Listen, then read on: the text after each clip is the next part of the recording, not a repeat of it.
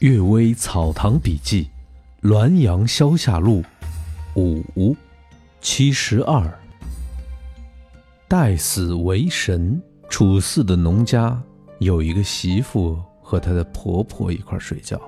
夜晚下雨，使墙壁眼看着将要倒塌，泥土稀稀拉拉的往下掉。媳妇儿听见声音，急忙起来，用被。顶着墙壁，而使劲地喊叫她婆婆醒来。她的婆婆躬身掉到了炕下，媳妇儿却被墙壁压死，尸体正巧倒在婆婆躺卧的地方。这真是一个孝妇。可是，由于她的出身低贱，而没有人报告给官府。时间一长，就连她的姓名。也忘记了。相传，在她死了之后，她的婆婆哭得非常的伤心。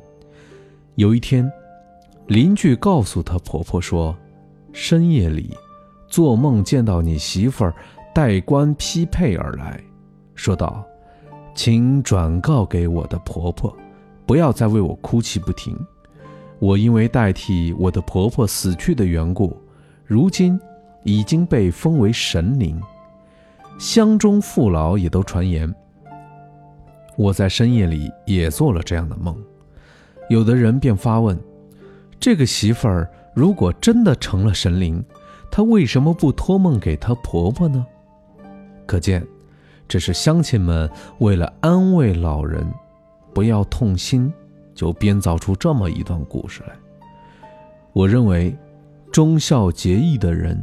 死去后必定会封为神灵，天道光明公正，有很多事情都可以证实这一点，因此只能相信真的有这种事情。即使是由一个人编造出来的，大家却众声附和，也没有什么不可以。书《太史》中说：“天所见就是民所见，天所听就是民所听。”人们从心里认为这个媳妇儿是神灵，那么上天也必定认为她是神灵。这样又有什么必要去怀疑这个传言是不是真实的呢？相交以心。常山聂松岩以善于雕刻印章，游历京城，曾经在我家做馆。说他的家乡有同湖交友的，每当宾客朋友宴会，招呼他同坐，饮食谈笑，同人没有什么两样，只是听到他的声音而看不见他的身形罢了。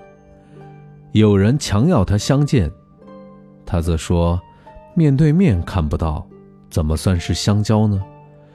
胡说，相交是以心相交。不是以貌相交，要知道人心难以测度，深险过于山川，设置种种机关、陷阱，害人。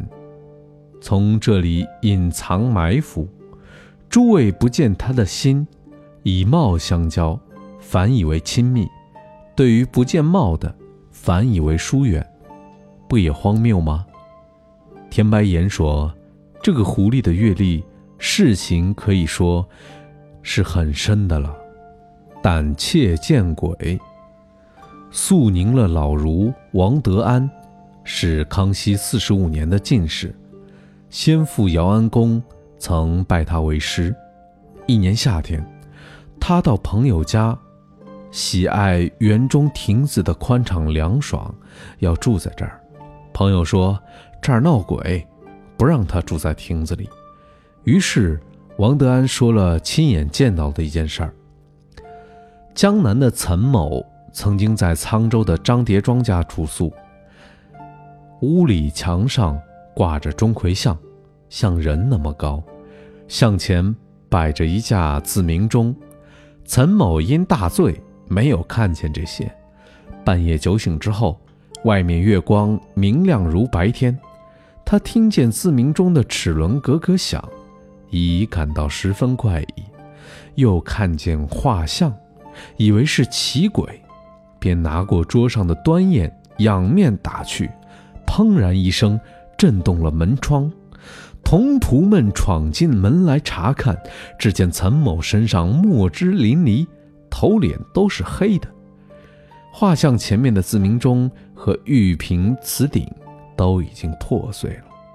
听到这件事的人都笑破了肚皮，人们动不动都说有鬼，都是自己吓唬自己。鬼究竟在哪儿啊？他刚说完，墙角忽然有搭腔的说：“鬼就在这儿，夜里就来拜访你，你可别用砚台砸我。”王德安默然无声的走了。后来他把这件事儿告诉门生，说。鬼不可能在大白天和人对答，这肯定是狐狸。我的德行恐怕治不住狐妖，所以避开了他。就是说，他还是坚持无鬼论。